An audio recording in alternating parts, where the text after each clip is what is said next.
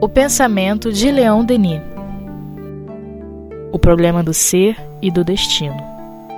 Com Jailton Pinheiro e Tiago Barbosa. Olá, meus amigos. Estamos aqui mais uma vez para dar continuidade ao estudo do livro O Problema do Ser e do Destino, de Leon Denis, ainda na primeira parte, no capítulo 10, intitulado A Morte. Leon Denis prossegue dizendo assim para a gente: Em toda parte há a vida. A natureza inteira nos mostra, em seu quadro maravilhoso, a perpétua renovação de todas as coisas. Em parte alguma, a morte tal como a consideram normalmente em torno de nós. Em lugar nenhum existe o aniquilamento. Em nenhum ser pode perecer o princípio da vida, sua unidade consciente. O universo transborda de vida física e psíquica em toda a parte o imenso formigueiro dos seres, a elaboração de almas que não escapam às lentas e obscuras preparações da matéria, senão a fim de prosseguirem nas etapas da luz sua magnífica ascensão. Nossa, que, que reflexão interessante, né? Ou seja, Denis está trazendo para nós a perpetuidade da vida. Né? A vida, ela não, nos, não é um fenômeno, digamos, que tem termo em função da morte. A morte é nada mais é do que um processo de transformação, né? É, transformação, em verdade, só da realidade, porque a realidade do espírito ela é espiritual e a realidade do ser encarnado ela é ao mesmo tempo espiritual e material, né? E claro que isso impõe algumas limitações. Mas o que há é meramente uma, uma transformação. E tudo na natureza obedece essa lei, né? essa perpetuidade da vida. É, o Denis, inclusive, chama de maneira muito bela e sábia, ali no, no Grande Enigma, de a lei circular. Né? Ou seja, nós passamos por diversas fases que vai do nascimento ao túmulo. E isso vai se repetindo dentro de quase que uma perpetuidade, né? Isso se dá é, na natureza, né? Por exemplo, uma árvore, ela tem o seu ciclo, mas ela deixa as suas sementes e essas sementes vão se multiplicar em outras árvores, que por conseguinte vão se multiplicar em outras árvores. Os animais, a mesma coisa, e nós, seres humanos, muito embora é, mantendo sempre a nossa individualidade, mas nós também, mesmo é, é, sendo a mesma individualidade, em novas experiências carnais, nós teremos uma nova personalidade, né? Dentro de uma realidade é, de um tempo, de uma história, de um espaço, né? E, e tudo isso, claro, para imprimir cada vez mais valores espirituais com vistas a nossa evolução. Portanto, a morte, de fato, no sentido, digamos assim, estrito da coisa, ela não existe, né? A não ser a morte biológica, mas a morte daquilo que é essencial, que é o espírito, isso não existe, enfim. Pois é, a vida não cessa e ainda diz mais para a gente aqui Leon Denis, né? Ela está em toda parte. Então, por mais que a gente não consiga identificar é como ele usa aqui um termo que eu achei assim muito bonito, né? O universo transborda de vida física e psíquica. Então, porque é da natureza de Deus é a fertilidade, né? Ele é o pai, ele é o criador. Então, o que, que ele faz? É criar. Então, a criação é contínua, a criação é constante, a criação se dá em toda parte do universo.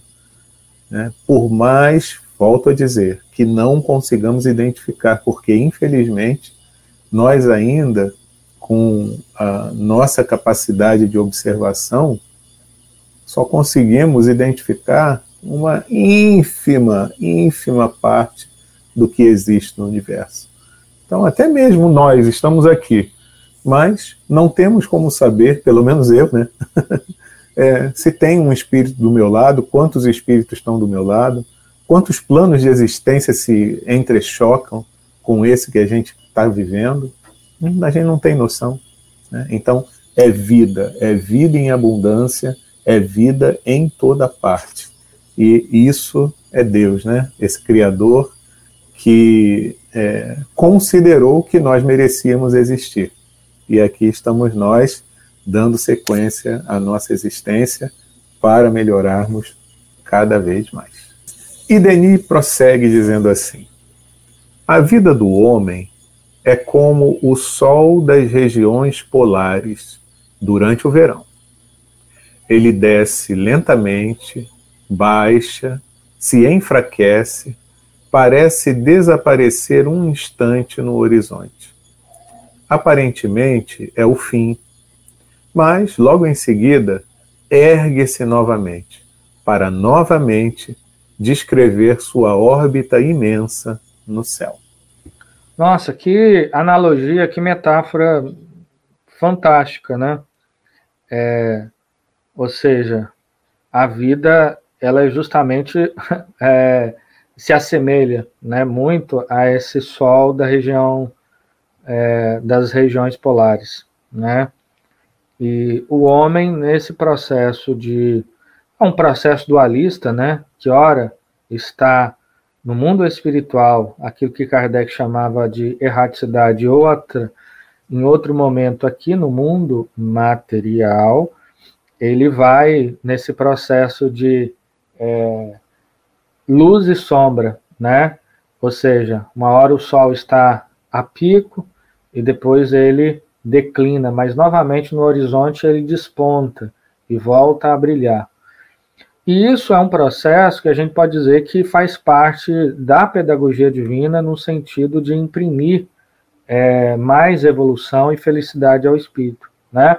Porque muito embora a vida verdadeira seja a vida no mundo espiritual, na erraticidade, mas é na Terra que o espírito ele vai é, exercitar esses valores espirituais que muitas das vezes é, são no mundo espiritual não seria possível de fixar é, de maneira tão é, vigorosa, digamos assim. Agora, por outro lado, claro, o fenômeno da morte ele é importantíssimo, principalmente porque na faixa evolutiva que nós estamos, a gente pode dizer que a morte ela é um fenômeno de tomada de consciência, né?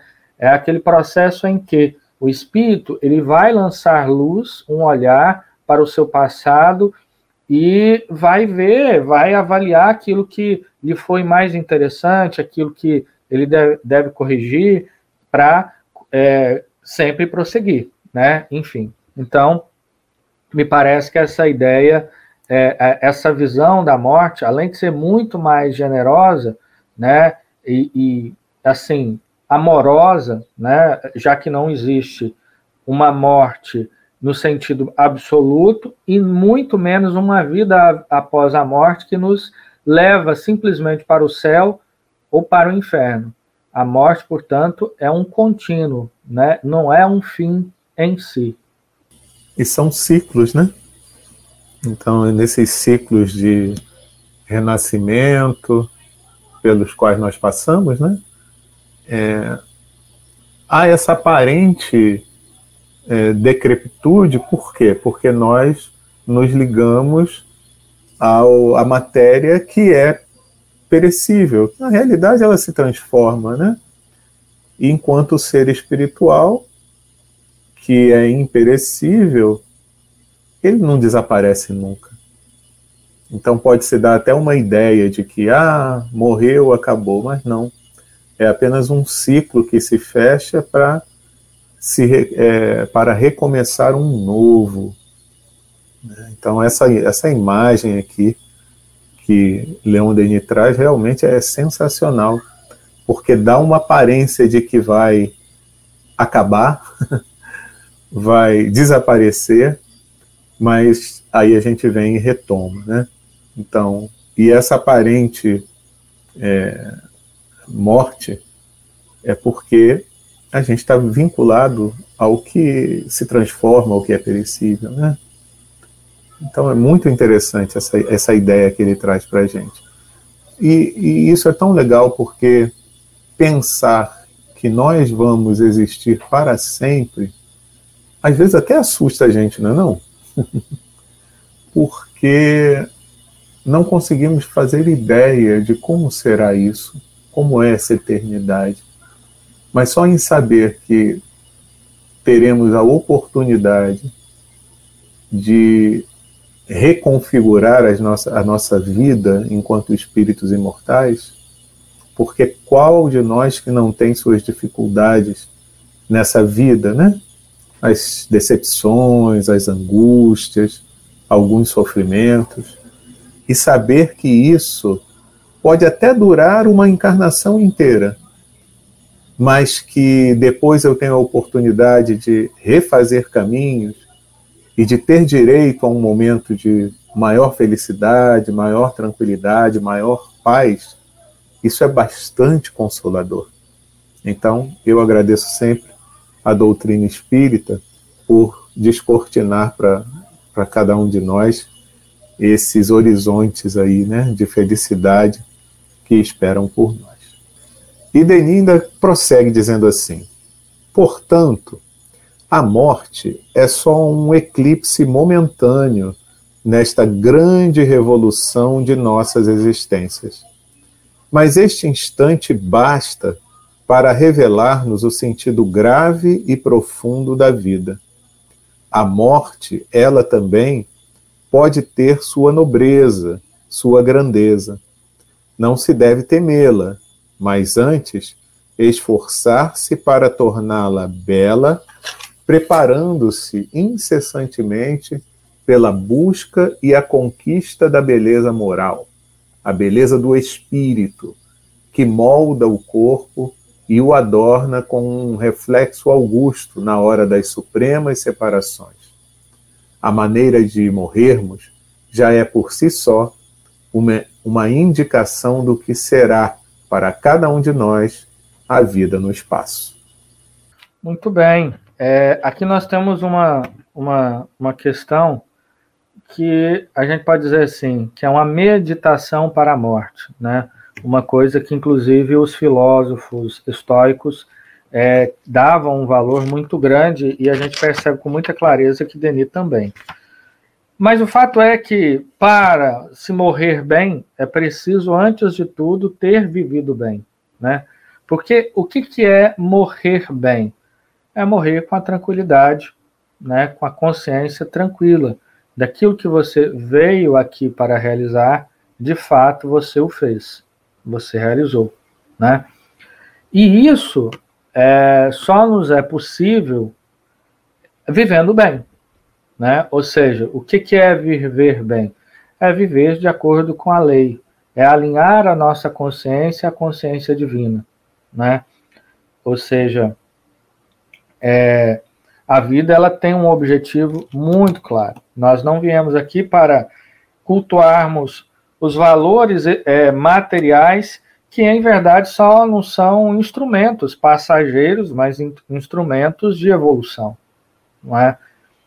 Então, é, é, mais ou menos assim, digamos que é como se fosse o padeiro, ele desse mais valor à fornalha que vai ali é, cozinhar e assar o pão do que o próprio pão em si, que é a finalidade né, de se ter um forno em uma padaria, né? E muitas das vezes nós invertemos o nosso olhar frente a, a esses valores, não é? é que naturalmente, digamos, é, atravessam a nossa vida, a nossa existência. Então, viver bem, é, viver é, com harmonia com as leis divinas é imprescindível para que no momento da morte, aquele horror que muitas das vezes nos acomete, seja apenas, é, digamos, um momento em que o espírito ele não só é, cultua, mas almeja, porque afinal de contas é, uma, é um momento de liberdade, é um momento onde a tranquilidade lhe dará oportunidade de um encontro com a sua consciência e como a consciência está tranquila, isso naturalmente irá resultar em felicidade, né? E é bem interessante como determinados momentos da nossa vida, ou como determinadas situações que acontecem ao longo da nossa existência, nos convidam para esse tipo de reflexão. Eu ouvia há um tempo atrás de um conhecido meu uma reflexão desse tipo. Ele já estava chegando nessa idade da velhice, né, que a gente chama, e ele veio me dizer, né, puxa, eu nunca preparei para pensar em nada sobre religião, nem nunca considerei se existe ou não alguma coisa, alguma continuidade depois da morte, mas não sei o que está acontecendo. Eu que sempre pensei só nas coisas do, da vida material, é, de uns anos para cá, é, essa coisa fica martelando na minha cabeça. Será que tem alguma coisa mesmo? Será que. Ou será que é só isso aqui? E, se, e que daqui a pouco eu não vou existir mais, não vai ter mais nada, é, eu não vou nutrir mais nenhum sentimento por ninguém, porque eu vou mergulhar no vazio. Né? Então parece que a vida até faz isso com a gente mesmo, né? Ela nos convida em determinado momento a buscar uma reflexão. Evidente que isso muda de pessoa para pessoa, né? De espírito para espírito. Como também um outro conhecido meu que ele fala: eu não fiquei contente com, com o que aconteceu comigo, porque ele teve um problema que deixou o corpo dele é, deficiente, né, num acidente. Mas ele dizia: Mas foi isso que me fez pensar sobre a vida. Eu, antes eu não pensava sobre a possibilidade ou não de existência do espírito, eu não pensava sobre nada disso. Então, essa situação me fez parar para pensar. Então, é como se Deus preparasse né, para cada um de nós situações que nos fizesse rever conceitos e parássemos para identificar o valor que a gente deve dar verdadeiro para as questões do espírito, né? Então, são esses momentos que às vezes até nós maldizemos, mas se a gente parar para observar melhor, pode ser um convite à reflexão pode ser um convite para que nós nos interiorizemos e busquemos é, respostas para essas coisas que muitos chamam dos mistérios da vida, né?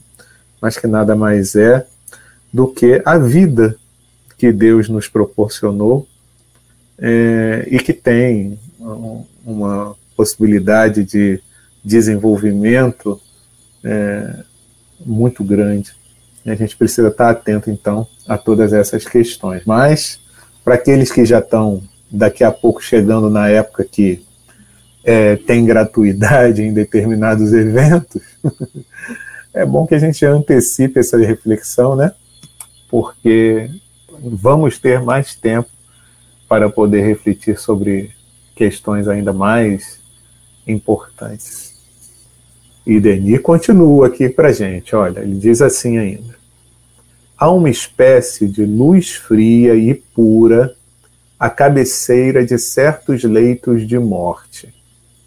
Rostos, até então insignificantes, parecem aureolar-se com as luzes do além. Faz-se um silêncio imponente à volta dos que deixaram a terra. Os vivos testemunhas da morte, sentem grandes e austeros pensamentos liberarem-se do conjunto banal de suas impressões habituais e darem um pouco de beleza à sua vida interior. O ódio, as paixões mais, não resistem a esse espetáculo. Diante do corpo de um inimigo, toda animosidade se aplaca todo desejo de vingança desfalece. Junto de um caixão, o perdão parece mais fácil, o dever mais imperioso. Nossa, olha que beleza de reflexão, né, gente? Porque Denis está tratando de um fenômeno que a gente pode dizer assim, arquetípico, que é a morte. Né? A morte, é, sem dúvida alguma, ela tem um papel crucial em todas as culturas e, naturalmente, em todo ser humano. Porque, afinal de contas, é alguma coisa que atravessa a nossa vida. Né? Se não de maneira direta, ou seja, nós iremos morrer, isso é uma fatalidade, né? fatalidade no sentido de não tem como a gente correr, né? todos nós iremos morrer, ou outras pessoas que amamos, elas também irão morrer, irão falecer, os seus corpos, enfim, eles irão, é, eles descerão à terra, né? E com isso imprime em nosso inconsciente individual e coletivo uma espécie, uma aura de mistério frente à morte, né? E eu acho que é isso que Denis está tratando, ou seja, dessa é, dessa aura que, que paira em torno da morte, né? A ponto de uma coisa tão bonita que ele disse, a ponto de é, um inimigo, ao ver o corpo do seu oponente, ele tem uma reverência, né? Porque ele sabe que isso os liga profundamente. Se a vida houveram divergências, aquele momento, a morte, há uma conexão muito profunda entre eles. E nesse momento, portanto, a morte ela se reveste de um certo mistério, desse mistério, né? Desse mistério que nos leva a meditar e pensar justamente sobre a vida. É muito em função da morte que pensamos na vida, né? É, isso parece talvez um pouco lúgubre, mas não é. É algo que está no nosso dia a dia, no nosso cotidiano, né? Além do que esse momento, digamos assim, solene para o espírito, é um momento em que grandes almas pairam ali ao entorno dele, é, corações que o quer muito bem, que lhe deseja é, amor, compaixão, que deseja que aquele momento seja de maior tranquilidade, e isso o Espiritismo nos traz muitos testemunhos, né? Há uma grande quantidade de literatura que trata sobre isso. A gente pode dizer, por exemplo, da obra Obreiros da Vida Eterna, né? É, companheiros espirituais assistindo a esse momento, é, voltei de irmão Jacó, enfim, é, todos nós que partimos para uma outra realidade espiritual, somos acompanhados e velados por uma enormidade de almas que nos amam profundamente e que é, é, estão ali nos acompanhando e nos querendo bem, né? Enfim. Como se fosse um momento assim que pedisse de nós um certo respeito, né? E aí, enquanto você falava, Tiago, eu estava me lembrando que isso acontece também até com certos animais, né? Já repararam nisso? Como determinados animais, já um tanto quanto mais é, evoluídos, né? É, eles têm esse respeito também se encontram um outro animal é, morto, né? É como se é, surgisse uma interrogação grande na cabeça deles, né? E agora, né? Por que isso? E a gente se faz também muito, mesmo aqueles que se dizem é, materialistas, nesses momentos há um certo quê de, de respeito, de questionamento. Né? É como se a gente parasse mesmo para refletir: o que, que é a vida? A vida era só isso mesmo? Não tem mais nada? É, ou então, como se convidasse naquele momento né, a dizer assim: olha, chega, parou a brincadeira agora, nós estamos diante de um momento sério, um momento que exige de nós um pouco de meditação, reflexão, respeito mesmo, né? Como a gente comentou, respeito por aquele momento, que é um momento que coloca a interrogação na cabeça de um monte de gente.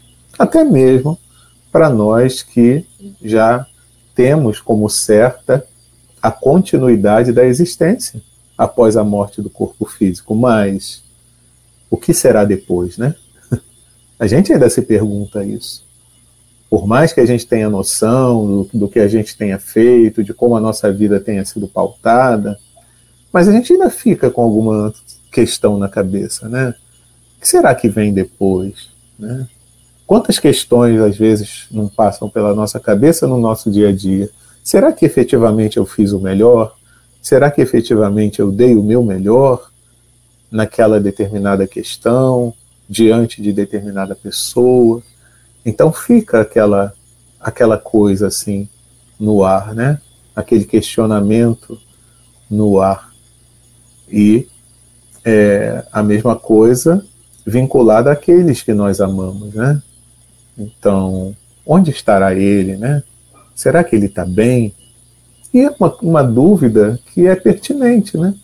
Mesmo se não houver a morte, se apenas algum querido nosso, né, que convive diariamente conosco, ele precisa viajar para um outro país e vai passar a ter menos contato direto com a gente, é, a gente vai ficar aqui preocupado e querendo saber o tempo todo. Graças a Deus, atualmente, né, dá para a gente se comunicar melhor. e aí matar essa, essa saudade um pouco melhor, né? Quem sabe daqui para mais para frente, né? A comunicação também com os chamados mortos não vai ser algo assim mais facilitado, como tem sido a comunicação entre os vivos, mesmo que distantes. Mas vejam, quando alguém está longe fisicamente da gente, a gente fica também querendo saber como é que ele está. Será que ele está é, se comportando bem? Pai é que pensa assim de filho, né? Será que ele está fazendo tudo aquilo que eu ensinei e orientei? Será que ele não está fazendo bobagem, não? Ah, eu vou, vou ligar para ele, vou saber como é que ele está, o que, que ele está fazendo. Vou mandar uma mensagem aqui. Vou estabelecer um, uma videoconferência aqui para saber se está tudo certinho, tudo direitinho. Então a gente tem aquela, aquela dúvida, né? de como vai ser. Então, imagina numa situação em que, pelo menos atualmente, a gente tem uma dificuldade maior de saber como está sendo, né? como estabelecer essa, esse contato, saber como aquele ser está indo. Né? Então, existe um, um determinado respeito também diante desse momento, em função disso que a gente acabou de falar né? E é interessante quando o Denis fala que até para os inimigos a gente mantém um, determinado respeito, né? Porque é bem assim mesmo. É como se é, até viesse na nossa cabeça alguns questionamentos, né? Poxa, tudo isso que foi motivo de briga entre nós dois, valeu a pena? Nunca aconteceu isso com vocês, não? E de repente a gente parar para pensar, né? por que, que eu considero aquela pessoa minha inimiga? Né? Será que vale a pena? Depois, nós vamos passar dessa situação que nós estamos vivendo e que nos causa até é, essas dissensões, essas desavenças, e vamos ver que foi tudo uma bobagem, como se fosse uma briga de criança, né? Para que depois a gente puder, pudesse voltar ao, ao normal dos nossos relacionamentos. Então é como se parasse mesmo, poxa, tudo isso que eu fiz, toda essa dificuldade que eu tive em relação a esse companheiro, poxa, será que valeu a pena? É. Então é algo para a gente pensar e refletir realmente diante desse momento. E é isso, meus amigos. Hoje a gente fica por aqui.